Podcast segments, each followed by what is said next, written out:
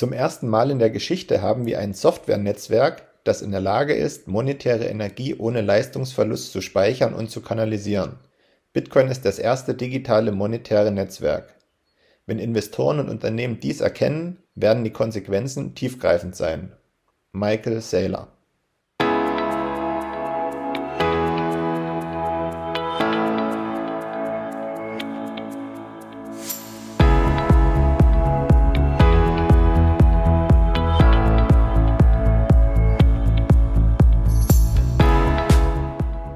Hallo liebe Leute, bekanntlich führen viele Wege nach Rom. Unsere Podcast-Tour führt über den Münzweg. Wir, das sind Manu und Markus, Anfang 30 mit Sinn für Sport, Spaß, Spannung und Bitcoin.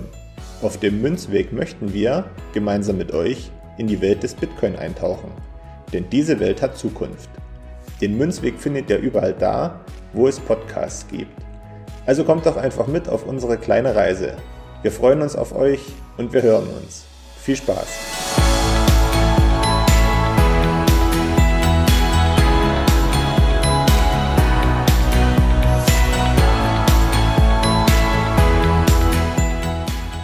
Hallo und herzlich willkommen zur 40. Folge im Münzweg der Bitcoin Podcast. Ich bin's Markus und nach einer kleinen Münzweg Schaffenspause kann ich euch wieder äh, zu einer weiteren Folge begrüßen. Und bevor ich meinen Gesprächspartner begrüße, ähm, möchte ich euch kurz sagen, dass wir heute zur Jubiläumsfolge live sind. Das heißt, ungekürzt, ungeschnitten, äh, mit all unseren Fehlern und Ausfällen, die wir vielleicht haben werden, ähm, könnt ihr heute diese Folge hören. Wir haben sie am heutigen Sonntagvormittag aufgenommen und jetzt direkt danach werden wir sie auch veröffentlichen. Und jetzt komme ich auch schon zu meinem Gast. Er ist wieder da. Hi Manu. Hallo Markus. Ja, ich freue mich wahnsinnig auf die heutige Folge. Ähm, ich habe mich ja mal wieder für ein paar Wochen verdünnisiert und dementsprechend musste man die Münzwegfolgen mal ein bisschen hinten anstellen. Aber ähm, dadurch schaffen wir heute das erste Mal ein Format, wo wir ja ungeschnitten alles raushauen, was wir so denken. Und das ist, glaube ich, auch nicht verkehrt. Ja, vor allen Dingen spart es ein bisschen Arbeit. Aber das ist, finde ich, auch ganz okay so. Vielleicht ist es ja auch ein Konzept für die, für die nächsten Male. Mal sehen, wie es, wie es läuft und wie es ankommt. Ja, wir müssen uns ja auch mal ein bisschen fortentwickeln und äh, unsere ganzen Äs kriegt man vielleicht auch mal äh, beim Sprechen raus. Aber ich bin da bei mir noch nicht so sicher, ob das so gut wird. Aber wir schauen mal. Wie geht's dir denn? Ja, mir geht's ganz gut. Ähm, Wetter passt natürlich perfekt für die Aufnahme. Wir sind drin. Ähm, draußen scheint die Sonne. Aber ich denke mal, das wird sich dann ändern, wenn wir hier fertig sind und wenn die Folge veröffentlicht ist. Und ich freue mich natürlich, dass du wieder da bist. Sehr schön, sehr schön. Bist du erholt? Ja, ich bin äh, sehr gut erholt. Ich habe auch ein bisschen Auszeit von Bitcoin genommen, aber so ganz habe ich es natürlich nicht geschafft. Ich habe mir die äh, Folgen natürlich jetzt auch noch angehört, die wir vorher veröffentlicht hatten mit äh, Maren und ähm, Lea, die ja ganz gut angekommen ist, glaube ich, und auch die Folge mit äh, Rudi und Daniel ähm, fand ich, äh, als ich sie gehört habe, auch nochmal sehr gut. Äh, wenn man das selber dann nochmal hört, kann man die Entwicklung ähm, auch nochmal gehen. Und ich habe jetzt auch ein Buch gelesen im Urlaub, wo es ein bisschen noch um die österreichische Schule ging. Also ich bin ökonomisch unterwegs aktuell, aber ja, wie gesagt, ähm, ganz weg vom Bitcoin komme ich auch im Urlaub nicht. Ja, das macht ja nichts. Ab und zu braucht man natürlich mal eine kleine Pause von so gewissen Dingen. Bloß wenn man dann Sachen gerne macht, merkt man ja dann ziemlich schnell, dass dann automatisch wieder so ein gewisses Interesse geweckt wird, Neugier und auch so ein innerer Drang, dass man sich jetzt damit beschäftigen muss. Und ähm, deswegen kann ich das schon nachvollziehen, dass du das schwer ausblenden konntest über die gesamte Zeit. Ja, genau. Was Einzige, was natürlich ganz cool war, ich habe jetzt nicht alle Bitcoin-News bis ins kleinste Detail verfolgt, wie ich das vielleicht sonst so in meinem Alltag mache. Und ähm, dementsprechend war ich ein bisschen äh, verblüfft oder ja, absolut positiv gestimmt, was da jetzt so die letzten äh, Wochen passiert ist. Und ja, vielleicht kriegen wir so direkt den, den Übergang zu den Bitcoin-News hin. Ähm, ich weiß jetzt nicht, ob du jetzt groß das so verfolgt hast, ähm, aber ich würde einfach mal anfangen, ein paar Sachen zu, ja, der Welt zu präsentieren, was da so passiert ist und was mich super bullish äh, in Richtung Bitcoin. Ja. Dann tut dir keinen Zwang an, hau einfach raus. Okay, also ich fand erstmal mega, mega krass, dass die Volksbank und Raiffeisenbank Bayern Mitte jetzt professionell Bitcoin-only Verwahrmöglichkeiten anbietet. Also die Bitbox kann man über die erwerben, dass die ein, ein Bildungsprogramm sozusagen haben, um ihren Kunden Bitcoin zu erklären und den Umgang vor allen Dingen zu erklären. Also das, was wir hier auch ein Stück weit machen. Und dass man über die Volks- und Raiffeisenbank Bayern Mitte Bitcoin jetzt auch kaufen kann. Das ist, also ich weiß nicht, das ist ultra bullisch. Also das zeigt, dass Bitcoin in der Mitte der Gesellschaft ankommt, dass die Kunden danach fragen, dass jetzt die erste Bank so wirklich professionell und vor allen Dingen Bitcoin only, only und das ist mir ganz wichtig, Bitcoin only ähm, das verstanden hat. Der Vorstandsvorsitzende da, der das alles gemacht hat, äh, der hat eine der hat eine Note zu Hause und der strahlt genauso wie Roman strahlt oder wie ich mittlerweile strahle, wo ich mich ein bisschen mehr mit der Note beschäftigt habe. Und ja, das zeigt, dass es auch trotzdem wieder von unten kommt und so. Also Volksbank ist ja so ein bisschen äh, nicht jetzt die große äh, Investmentbank aus den USA, sondern das ist eine Bank, die, sage ich mal, für die normalen Bürger da ist. Und so finde ich das echt super gut. Aus der Mitte für die Mitte. Erstmal in Bayern, aber vielleicht wird das ja noch ausgeweitet und ich glaube, das hatte sich ja auch ein bisschen angekündigt in der Vergangenheit, dass da die Volksbank Bayern Mitte ähm, ja so ein bisschen Vorreiterrolle einnehmen wird, weil die hatten ja schon eine ganze Weile mit dem Gedanken gespielt und ich glaube, wir hatten die auch sogar schon mal in einer unserer Folgen benannt, als das so langsam losgegangen ist da. Ja, also ist wirklich, wirklich krass. Äh, guckt euch da gern das, das Video von, von Roman äh, Rea an, also der Blogtrainer, der hat da ein Interview mit den äh, Vorstandsvorsitzenden äh, gemacht. Da könnt ihr euch das mal anhören, worum es da geht und welche Ziele die für die Zukunft haben. Und ich werde jetzt meinen ersten Marker für die, heute, für die heutige Folge setzen. Ähm, man muss ja da auch schauen, wenn das jetzt eine Bank macht, dann machen das vielleicht in Zukunft auch Konkurrenzbanken, weil die Spieltheorie sagt, dass es immer einen First Mover gibt und dann ziehen andere nach, weil die vielleicht auch die Sparte abdecken wollen. Aber dazu kommen wir später. Ich möchte nämlich noch eine News raushauen. Und zwar hat jetzt wohl offiziell Zentralafrika äh, Bitcoin als offizielles Zahlungsmittel erlaubt. Und das ist natürlich für den normalen, ähm, hochnäsigen, äh, privilegierten Europäer, äh, ja, was interessiert mich Zentralafrika? Genauso wenig, wie sich die Leute für El Salvador interessieren. Aber ich weiß nicht, ob du da auch schon was merkst. Ja, also es kommt ja, es kommt ja dann so aus den kleineren in Anführungszeichen äh, unbedeutenden Ländern heraus, dass Bitcoin ähm, als Zahlungsmittel anerkannt wird. Vielleicht nochmal, um das klar zu machen, also nicht Zentralafrika, wenn man jetzt auf die afrikanischen Kontinent gucken würde, auf die Karte, dass man sich dann so einen Punkt in der Mitte vorstellt, sondern die Zentralafrikanische Republik als Land. Danke, dass du mich da äh, nochmal korrigiert hast, weil ich bin da oft ungenau. Deswegen ist es auch gut, dass du da äh, den genauen Zeiger drauf hast. Ja. Nee, aber ähm, auch da möchte ich äh, den zweiten Marker setzen. Spieltheorie. Darum wird es heute noch gehen. Die Spieltheorie sagt auch da, die anderen Länder gucken nach rechts und links. Was passiert da? Warum machen die das? Und auch andere große Länder gucken nach rechts und links. Nur weil wir vielleicht denken, die normalen Bürger, ja, was interessiert mich ähm, die Zentralafrikanische Republik oder was interessiert mich El Salvador? Es gibt Menschen, die äh, das interessiert und so Länder wie Panama, da ist auf einmal auch schon wieder im Gespräch, dass da vielleicht in Zukunft was passieren könnte. Also, das heißt nicht, dass das jetzt alles sofort kommt, aber die Dominosteine fallen. Ich finde es ja auch für den ersten, ersten Schritt spannend in der Betrachtung, dass wir jetzt nicht noch ein weiteres, wäre zwar cool gewesen, äh, ohne Frage, aber dass wir jetzt nicht noch ein weiteres ähm, Süd- bzw. Äh, mittelamerikanisches Land haben, das da dazugekommen ist, sondern dass wir uns jetzt erstmal noch auf einen anderen Kontinent wieder bewegt haben. Ähm, wenn ich von dir, von uns spreche, dann Bitcoin. Äh, das finde ich, das ich ganz cool. Ja, das finde ich auch mega gut und es äh, ist auch gut, dass das genau in den Ländern erstmal passiert. Und äh, ich fand es auch gerade nochmal schön, dass du, wenn du von Bitcoin sprichst, von wir sprechen, weil tatsächlich wir alle sind Bitcoin. Aber da können wir vielleicht nochmal eine andere Folge zu machen. Ja. Genau, also das wären jetzt erstmal so diese mega äh, bullischen, positiven News, äh, wie ich finde. Ähm, ja, hattest du jetzt noch irgendwelche News, ähm, die du loswerden wolltest oder? Ähm, nö, ich denke, wir können es dabei belassen, weil ich glaube, wir haben jetzt in den nächsten Minuten noch einiges vor. Ich hätte dann auch noch mal die ähm, ja, Zentralafrikanische Republik angesprochen, ähm, aber das hast du jetzt übernommen. Deswegen keine Einwände, keine Zusätze. Und ich würde sagen, setz jetzt einfach deinen nächsten Marker. Ja, und das ist nämlich Werbung für unser Meetup.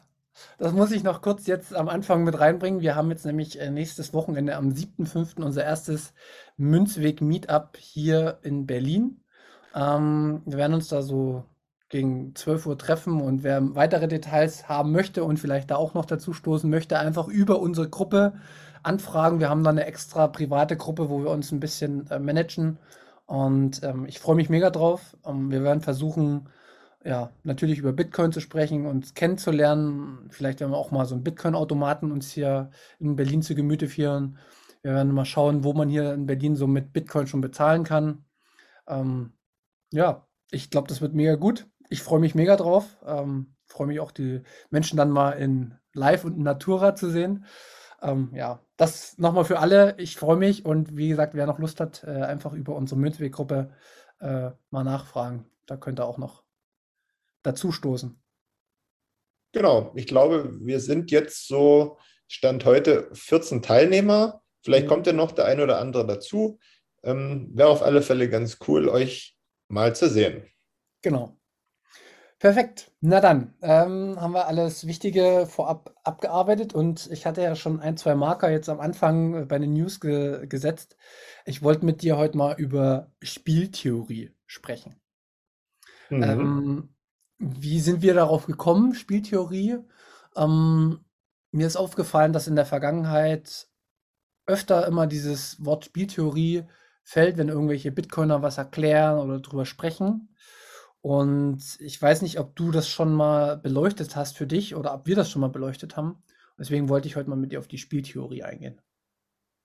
Also ich kann mich ganz dunkel daran erinnern, dass wir in den ersten Folgen oder dass du da zumindest mal das Wort Spieltheorie in den Raum geworfen hattest und dann quasi als so Gedankenkonstrukt verkauft hattest, wie etwas sein könnte unter bestimmten Umständen, wenn ich mich da so richtig dran erinnere. Ja, so würde ich jetzt auch immer noch betiteln, aber wir wollen heute ein bisschen mehr auseinander, ähm, ja, auseinandernehmen und ein bisschen drüber sprechen und was das jetzt auch vor allen Dingen wieder äh, was es für eine Spieltheorie vielleicht für Bitcoin gibt. Ähm, genau. Ähm, vorab, bevor wir reingehen, ich habe keine Ahnung davon. Aber unser Podcast zeichnet sich ja aus, dass wir einfach auch mal Dinge besprechen und vielleicht in Zukunft nimmt sich noch mal jemand professioneller dem Thema an. Wir werden es jetzt erstmal wieder auf unserer Ebene machen und ähm, ja, genau.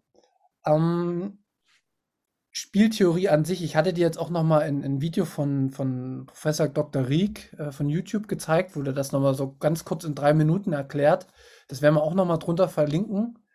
Aber ganz einfach ausgedrückt, Spieltheorie hat immer was mit, wie stelle ich mir zu, also stelle ich mir vor, wie die Zukunft aussehen wird und wie kann ich das mir am besten irgendwie herleiten, wie die Zukunft aussehen wird, wenn wir, sage ich mal, unsere Welt als Spiel sehen und jeder ein einzelner Teilnehmer in dem Spiel ist und jeder Entscheidungsmöglichkeiten in dem Spiel hat. Egal ob das Privatpersonen, Firmen oder Staaten sind. Genau, das, das, ist das jetzt wirklich meine eigene äh, äh, Erklärung, wie ich mir das immer so ein bisschen auch äh, herleite. Und der Herr Dr. Rieck hat das aber nochmal in drei Aspekte aufgearbeitet, die ich, glaube ich, jetzt gerne nochmal äh, auch einpacken wollen würde. Ähm, weißt du die noch? Hast du die noch im Kopf? Ansonsten haue ich die einfach raus. Vergessen habe. Aber ähm, grundsätzlich ja. Also bei der Spieltheorie, das hört sich ja, wie das der Name schon sagt, da denkt man immer so ein bisschen vielleicht an, an, an, an kindliches Spielen oder Gesellschaft oder Brettspiele. Aber das hatte der in dem Video dann auch nochmal ganz gut abgegrenzt, dass man diese Art der Betrachtung Spieletheorie nennt, also mit E. Wir gehen, wollen heute über die Spieltheorie sprechen und das ist im Endeffekt, äh, ja, anders formuliert eine Art Entscheidungstheorie.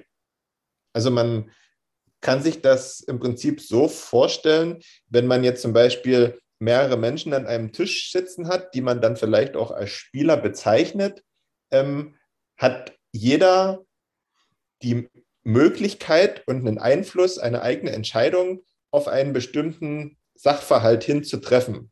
So. Und diese Entscheidungen ähm, können von fünf Spielern im Prinzip, können alle dieselbe Entscheidung treffen, aber es können auch fünf unterschiedliche sein oder drei gleiche und zwei gleiche. Und ähm, das ist dann natürlich davon abhängig, macht sich dann im Prinzip der weitere Verlauf des Spiels in Anführungszeichen. Ja, genau. Das hast du eigentlich schon super reingepasst, äh, reingepackt. Ähm, eine Sache wollte ich jetzt noch zum Schluss bringen. Ähm, bei dieser Spieltheorie geht man immer, oder das ist eine mathematische Theorie. Also man geht dabei immer davon aus, dass der Mensch rational logisch handelt, was er ja nicht immer tut. Dementsprechend ist es auch nur eine Theorie, aber man versucht natürlich immer so ein bisschen Vorhersagen zu machen äh, und sich an bestimmten Fakten entlang zu hangeln. Und das, das Schlauste ist meistens immer, die rationalen Entscheidungen zu nehmen, weil ich glaube, dass auf, auf große Gesellschaften, also auf eine große Masse, sich die rationalen Entscheidungen immer als die besten herausstellen würden. Was aber nicht heißt, dass es auch innerhalb dieses ähm, Entscheidungsprozesses oder in dieser Entscheidungstheorie auch, ähm, äh, sag ich mal, emotionale Entscheidungen gibt. Also wie steht der einzelne Teilnehmer zu dem anderen Teilnehmer? Welche psychologischen äh, ja, Spielchen wurden da gespielt oder werden da gespielt? Das spielt natürlich auch noch eine Rolle. Ähm, aber an sich ist das jetzt erstmal alles nur mat auf Mathematik beruhend sozusagen. Könnte man theoretisch auch sagen, eine faktenbasierte Theorie, Ja, wenn man. ja, da tue ich mir schwer mit, weil was sind Fakten? Also, da gehst du ja auch wieder in ein Thema rein. Klar, ich weiß, dass der Stein, wenn er, wenn ich jetzt fallen lasse, dann würde er durch die Erdanziehungskraft nach unten fallen.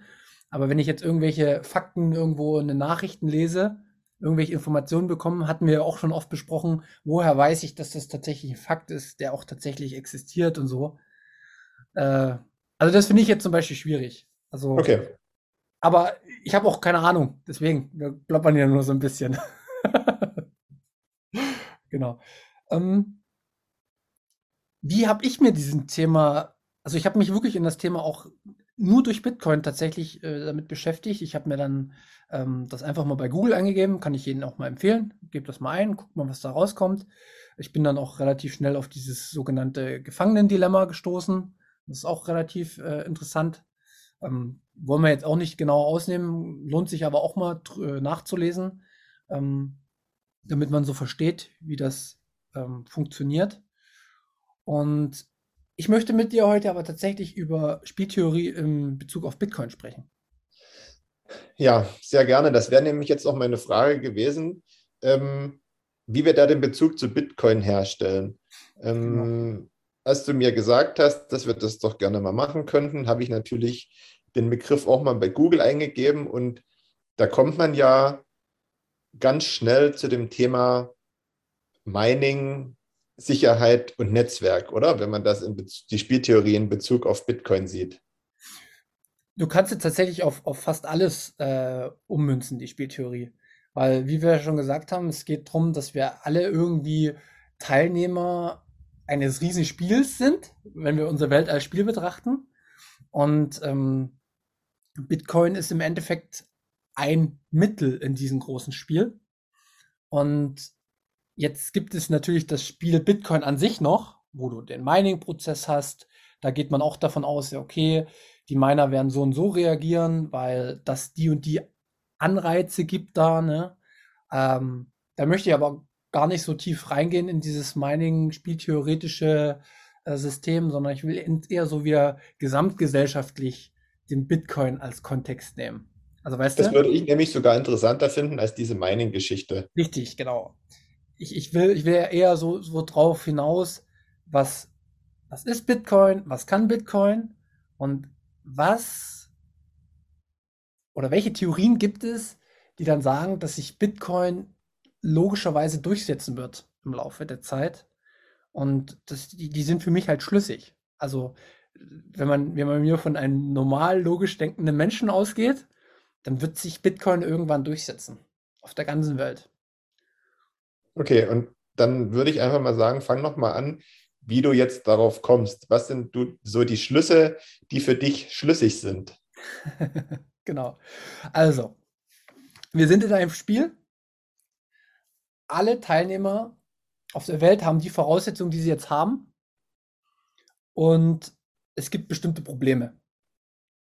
So, das ist immer der, der erste Punkt, den man hat. Oder den ich, den ich immer gesehen habe.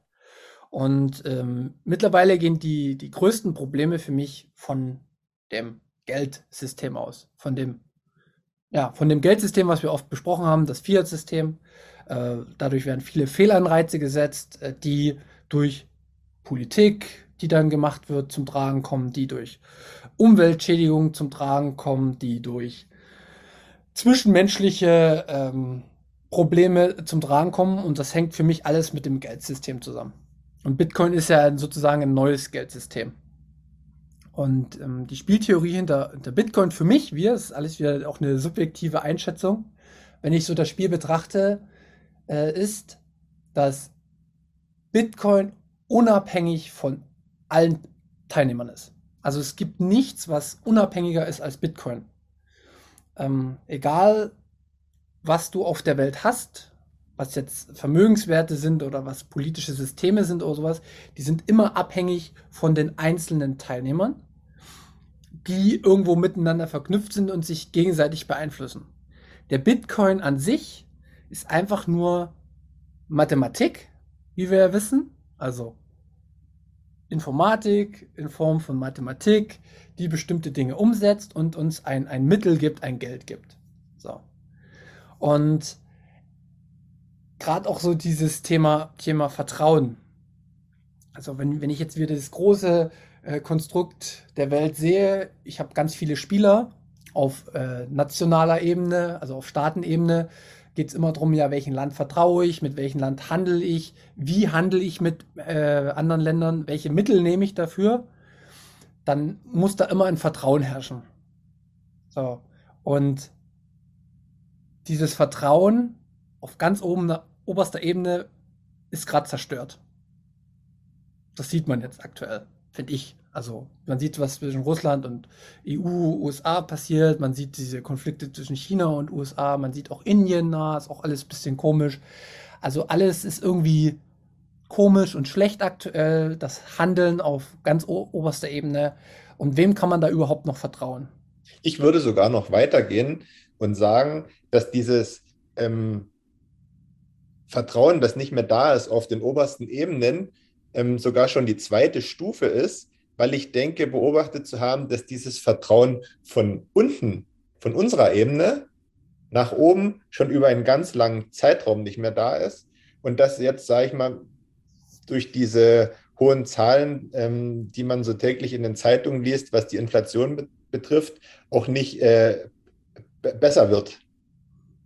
Und deswegen denke ich, ist das zuerst da gewesen, dieses fehlende Vertrauen, das sich immer stärker manifestiert hat von unten nach oben und durch diese verschiedenen ähm, ja, Aktionen, die jetzt so in den vergangenen Monaten gelaufen sind, Ukraine-Krieg und dies und das, ist natürlich auch das Vertrauen unter den einzelnen Staaten nochmal extrem ähm, abgeschwächt worden.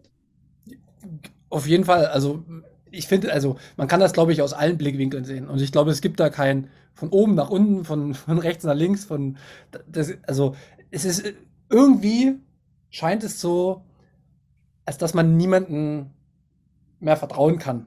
Ja, egal, ob das jetzt auf der obersten Ebene ist, ob das jetzt auf der mittlersten Ebene der Firmen ist, sage ich mal, oder ob das jetzt auf der individuellen Ebene bei uns ist. Ähm, wenn wir dann wieder mit anderen äh, es ist immer dieses Vertrauensthema und was meiner Ansicht nach immer an dem Geld sozusagen hängt. Deswegen würde ich immer sagen, also deswegen gehe ich immer von oben, weil das Geld wird ja aktuell von oben bestimmt. Und dadurch, dass Schindluder mit Geld betrieben wurde in der Vergangenheit, ähm, durchsetzt sich das jetzt nach unten hin. So. Mhm. Und wie gesagt, dieses, dieses System kollabiert, meiner Ansicht nach. Wir wissen nur nicht, wohin. Und wir wissen nicht, wie lange das dauert. Und wir wissen nicht, was da passiert noch alles. Aber das Einzige, was ich weiß, und das ist das, was ich sagen will aus der Spieltheorie, das habe ich für mich persönlich verstanden. Ich für mich persönlich weiß, Bitcoin ist da. Bitcoin kann nicht mehr zerstört werden. Bitcoin gibt mir das Vertrauen, was ich gebe, auch zurück, weil ich es kontrollieren kann. Kontrolle ist da notwendig. Und dementsprechend habe ich als ein Teilnehmer in diesem riesengroßen Spiel für mich schon erkannt, dass das für mich sozusagen der sichere Hafen ist, der mir in Zukunft die größtmögliche Sicherheit bringt. Und da hätte ich noch einen guten Einwurf dazu. Ähm, das kommt auch so ein bisschen in dem Video vom Professor Rieck raus. Ähm, und zwar ist es ja so, dass ein Spiel im besten Fall nach gewissen Regeln abzulaufen hat damit man sich unterhalb der Spiel oder innerhalb der Spielteilnehmer ähm, an, gewisse, an ein gewisses Muster halten kann, damit jeder dieselben Voraussetzungen hat.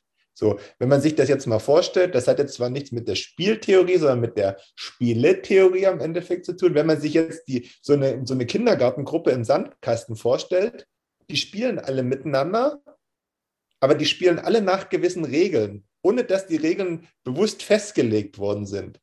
Aber wenn da irgendjemand querschießt und das nicht so macht, wie das die, die, die Gruppe möchte, kriegt er das schon dann zu verstehen.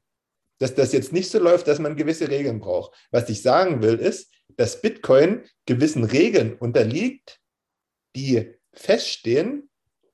Und wenn du davor von diesem Zwist der Obrigkeiten gesprochen hast und das am Geld liegt, da haben wir es ja aktuell so, dass wir dann nicht unbedingt davon reden können, dass es feste Regeln gibt, weil ansonsten könnte man ja nicht mit dem Geld machen, was man will. Stichwort äh, un, ja, ähm, wie, wie sagt man dazu? Wortfindungsstörung wieder. Ähm, ja, un, un, un, also die, die ständige Erweiterung wollte ich sagen. Ja, die ständige Erweiterung, ja. Ähm, genau das ist, das ist das Thema. Und ähm, genau das ist das riesengroße Problem, was wir als Menschheit haben. Und da komme ich jetzt, gehe ich auch wieder weg vom, vom Bitcoin. Wir haben das Problem auch, wer ist denn zum Beispiel der Weltschiedsrichter? Den wird es nie geben können. Luigi Colina ist Weltschiedsrichter. ja. ja, aber wir bräuchten doch, und das habe ich jetzt auch ganz häufig auch bei anderen Podcasts gehört, die sagen, ja, wir bräuchten eigentlich eine Institution, ja, wie die UN, ein Riesengerichtshof, im weltweit internationalen Gerichtshof, der aber auch wirklich unabhängig ist. Und den wird es aber nicht geben, weil immer der Faktor Mensch mit drin ist. So. Und deswegen, die, die, die, die Amerikaner haben Schindluder mit der UN getrieben, wo sie in andere Länder reingerannt sind und Angriffskrieg gestartet haben. Äh, die Chinesen haben in Hongkong irgendwas, alles, alles furchtbar. Die Russen machen genau das Gleiche selbst, aber ich kann niemanden wirklich einen Vorwurf machen, weil es alle machen. Es machen alle, auch die Europäer, äh, die Franzosen, die unterdrücken die Afrikaner schon seit Jahrzehnten, seit Jahrhunderten. Ähm, also es gibt wirklich kein Land dieser Welt, welches nicht egoistisch für sich in bestimmten äh, Situationen handelt. So. Und jetzt kommt der große Punkt. Dadurch, dass Geld ein Riesenmittel ist in unserem zwischenmenschlichen Handeln, und das auch meistens immer das Mittel ist, über was man andere steuert, gibt es jetzt auf einmal dieses, diesen Bitcoin, der Regeln hat, die geschaffen wurden von einer Person namens Satoshi, Nakamoto, die aber nicht mehr bekannt ist, die nicht mehr veränderbar sind, außer man hat einen Konsens von so und so viel Prozent. Das gibt der Welt die Chance, ein Miteinander zu haben, nämlich einen Verknüpfungspunkt. Und das ist dieses Geld. Das wird niemals ähm, korrumpiert werden. Das wird immer so sein, wie es ist.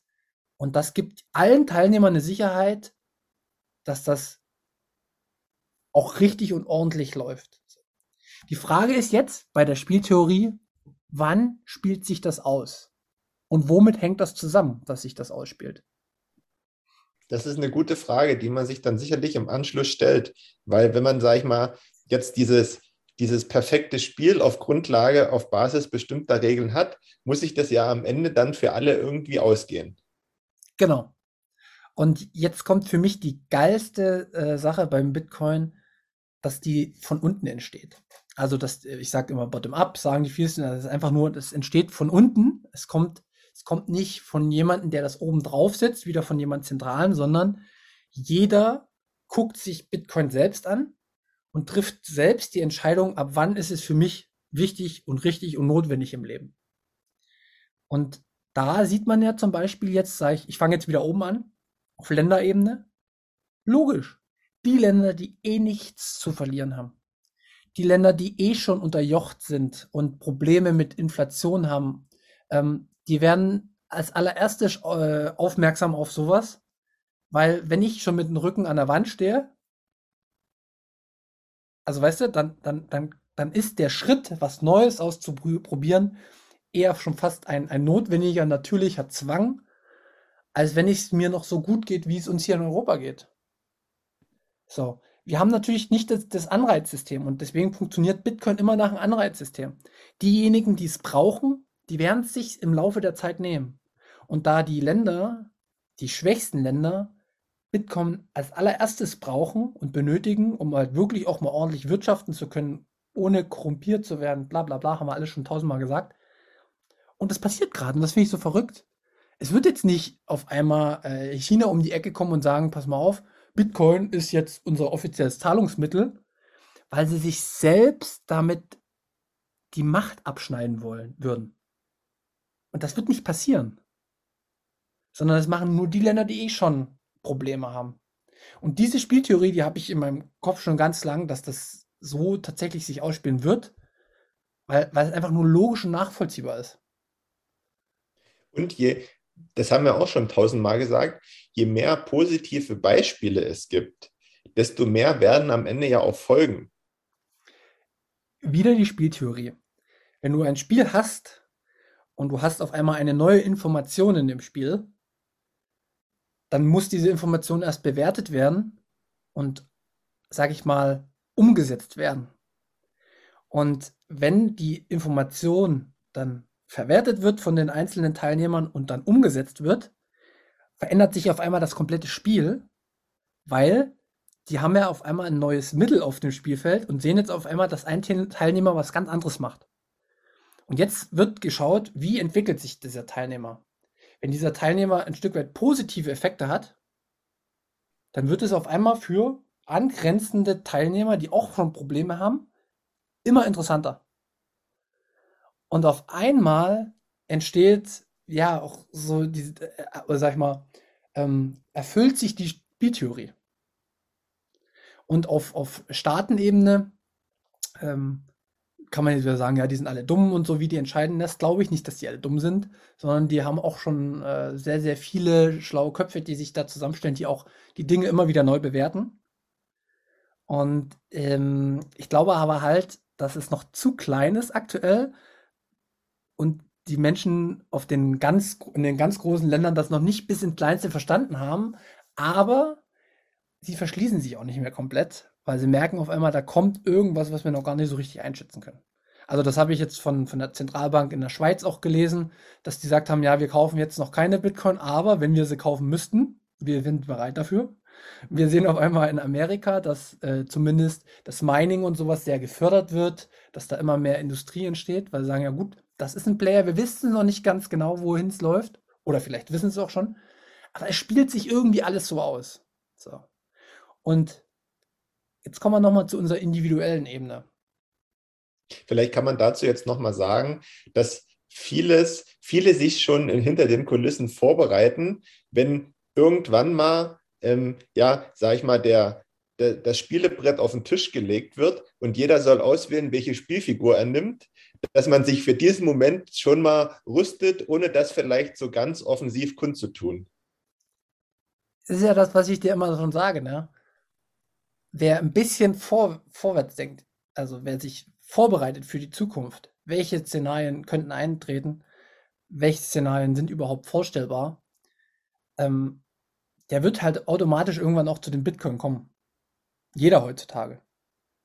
Und ähm, jetzt liegt in, und das ist das Krasse an Bitcoin, jetzt liegt es an jeder Person selbst.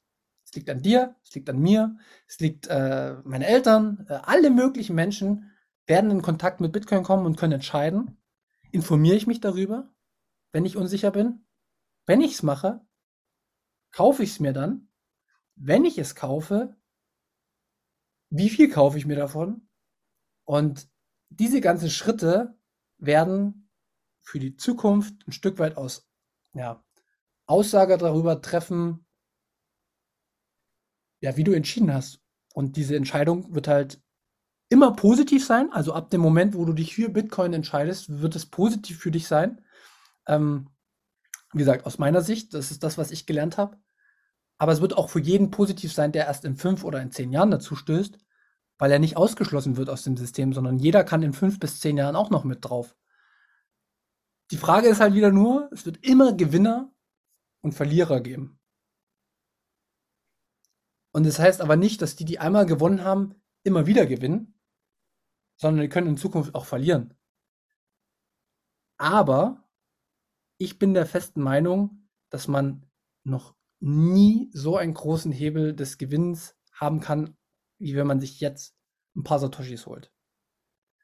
Weil Und da sprichst du aber nicht nur über den möglichen monetären Gewinn. Das müssen wir nochmal klarstellen dabei. Ich, ich, ich rede von den, von, den, von den persönlichen Gewinn tatsächlich, ja. den ich daraus gezogen habe. Ähm, weil, wie gesagt, ich habe noch nie so viel Bildung genossen wie die letzten zwei Jahre.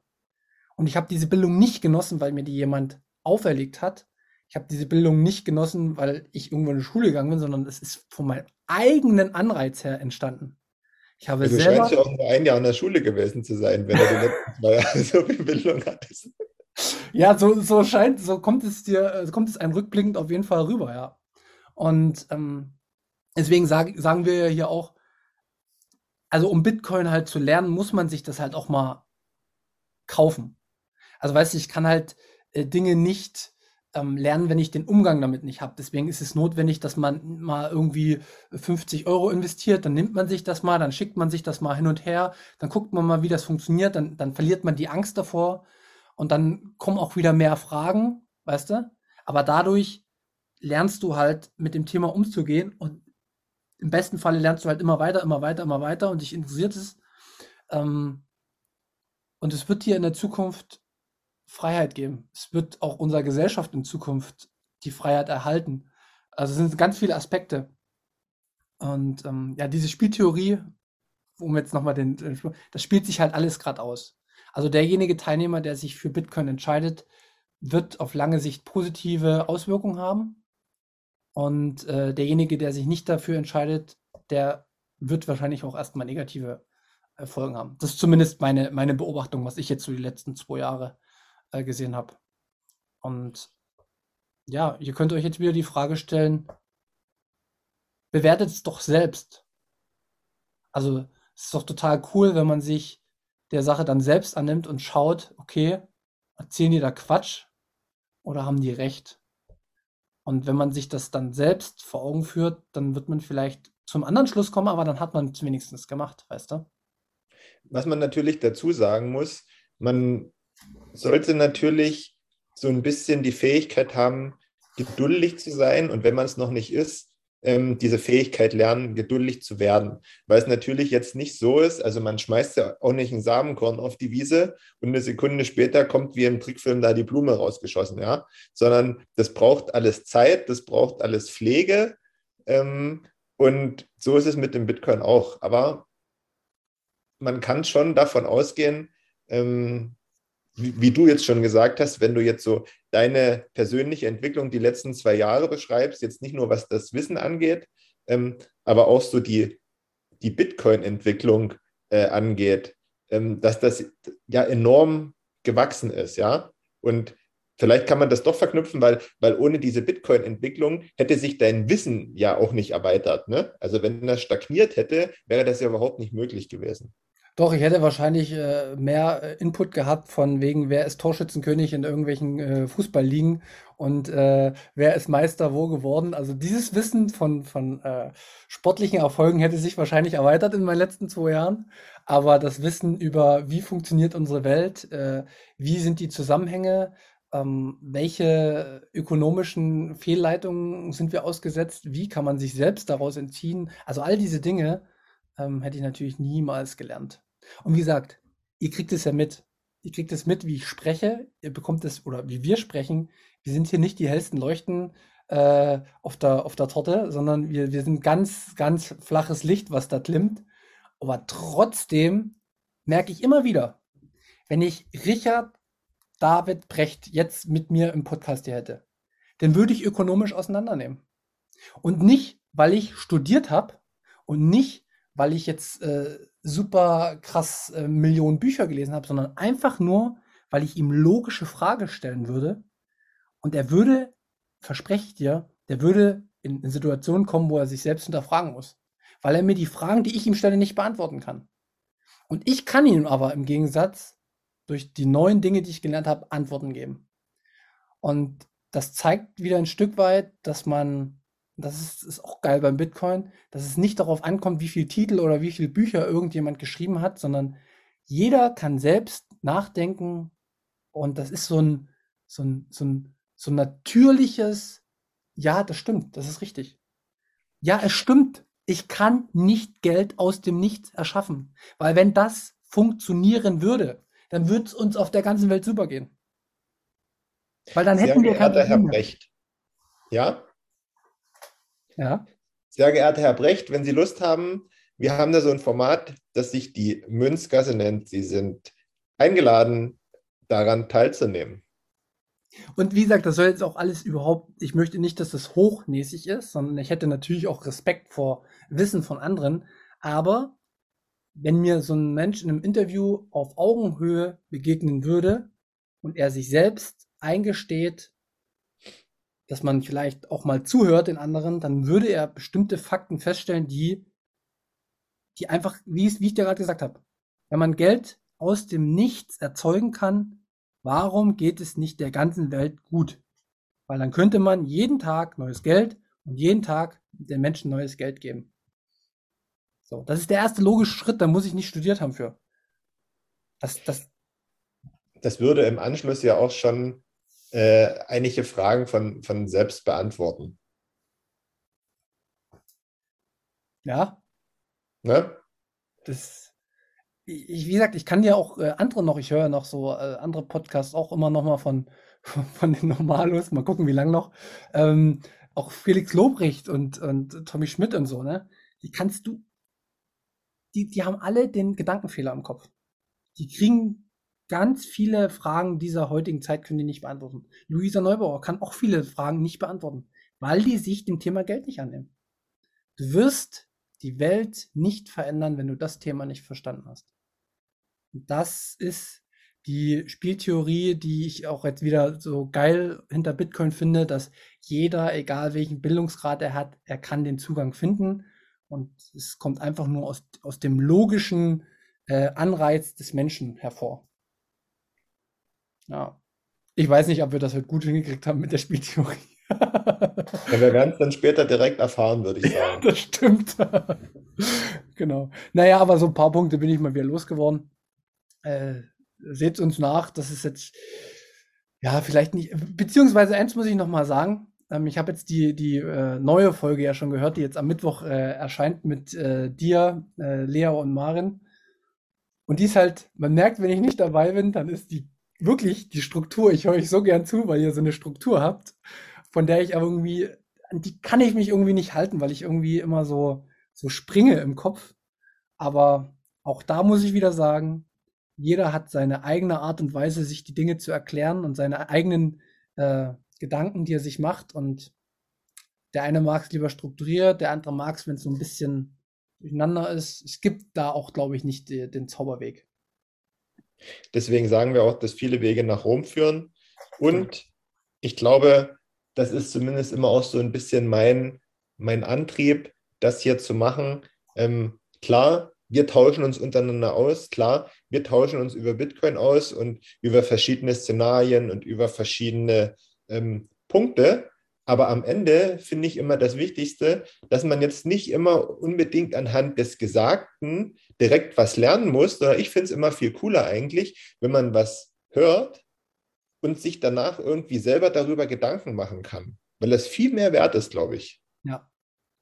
Darum, darum geht es auch, dass man, dass man äh, Neugier weckt und ähm, dass man ja den, den, den, den Anreiz schafft, dass, dass man sich damit beschäftigt halt, ne? Das ist halt das. Es geht immer wieder um, um Anreiz in unserem Leben. Ja. Genau. Ja, gut. sehr gut. Ich glaube, wir haben jetzt ein bisschen was äh, zeitlich, oder? Wie seid ihr? Ich denke auch. Wir können uns jetzt langsam mal dem schönen Wetter widmen draußen. Ähm, du hast gerade schon gesagt, Mittwoch kommt wieder eine neue Folge Leas Münzweg heraus. Das ist vor allen Dingen für die interessant, die noch ganz am Anfang von Bitcoin stehen oder für die, die jemanden kennen, der, dem das so geht. Also gern reinhören, weiterempfehlen. Ich glaube, das lohnt sich. Ich denke auch. Also, wie gesagt, von mir habt ihr schon ein paar Satz geschickt bekommen als äh, Belohnung, weil ich es echt gut fand. Und ja, ich werde jetzt, glaube ich, noch mal äh, kurz rausgucken gehen hier in Berlin zum 1. Mai, was, was die böse Polizei wieder so macht. Und das meine ich jetzt gerade ironisch. Äh, ist ja ein bisschen was los heute in Berlin. Und ähm, dementsprechend hören wir uns nächste Woche wieder. Was mir gerade noch einfällt, hast du ein Thema für nächste Woche, was wir schon mal festmachen wollen? Ich habe ein Thema.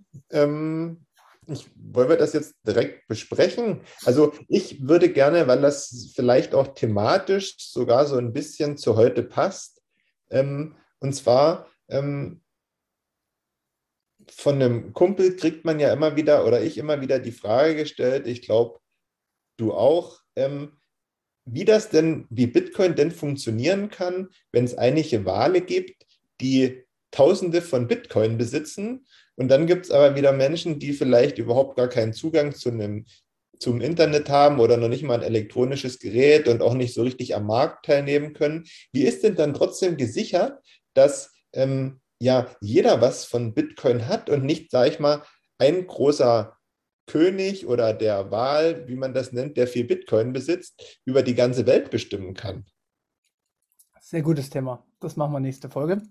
Vielleicht äh, laden wir dann äh, den Kumpel auch mal ein, dass er die Frage mal stellen kann. Ähm, ja, mach mal, äh, bringe ich rein. Habe ich auch äh, jetzt schon eine Erklärung für, aber hebe ich mir natürlich für nächste Woche auf. Und ja, ist ein cooles Thema. Äh, ich glaube, das treibt viele um, die noch nicht so tief drin sind im Bitcoin-Kaninchenbau. Und ja. für alle, die es noch nicht wissen, Wale werden immer die genannt, äh, die mehrere 1000 oder 10.000 oder 100.000 äh, Bitcoin besitzen und dementsprechend einen sehr hohen Anteil der Bitcoin-Bestände halten. Genau. Und ähm, die Bitcoin-Bestände werden halt, ähm, ja, ich weiß nicht, wie das entstanden ist, aber die werden halt immer in ähm, Meeres, Tieren, also die es im, im, großen Ozean gibt, beschrieben. Also sind die, die Wale ganz oben, dann gibt es irgendwie Haie, dann gibt es irgendwie drunter noch irgendwelche Delfine und so versucht man halt durch eine spielerische Art und Weise die Bestände, die man irgendwo auch nachsehen kann in der Blockchain, ähm, mit Tieren zu betiteln. Und dann weiß man, ich weiß nicht, was wir sind. Wir sind wahrscheinlich, was sind das, das, das geringste hier, wenn man nur Passat heißt. Plankton. Plankton, ja. Wir sind das, was gefressen wird. Ja. Genau. Naja. Gut. Perfekt. Dann machen wir das so. Dann würde ich genau. jetzt sagen, ähm, ich wünsche wieder eine schöne Woche. Seht uns nach, dass wir vielleicht ein paar Haker drin haben, dass es nicht geschnitten ist, aber ne, die Zeit ist knapp. Ne? Auch das ist gut zu wissen. Und ich freue mich auf jeden Fall auf Mittwoch. Ich freue mich auf nächste Woche und ich wünsche euch eine schöne Woche und liked uns, ähm, teilt unsere Folgen, wenn ihr findet, dass es gut ist, was wir machen. Wenn ihr es nicht so gut findet, das, dann sagt es einfach niemandem. und äh, ja, macht's gut, tschüss. Jo, dann würde ich mich auch noch verabschieden. Ich möchte aber gerne noch was sagen zu deinem Punkt vorhin, dass man wenn man sich mit Bitcoin beschäftigt, ähm, die anderen Sachen beiseite legen muss. Also ich möchte noch mal eine Lanze für alle brechen, äh, die so wie ich wissen, dass Real Madrid spanischer Meister geworden ist und Mo Salah die Torschützenliste in England anführt mit 22 Toren. Das ist nicht schlimm, wenn man das nebenbei noch weiß, aber man kann vielleicht ein Stückchen kürzer treten und sich noch zusätzlich mit Bitcoin beschäftigen. Das macht euch zusätzlich noch viel glücklicher. In diesem Sinne einen schönen Tag. Bis nächste Woche. Tschüss.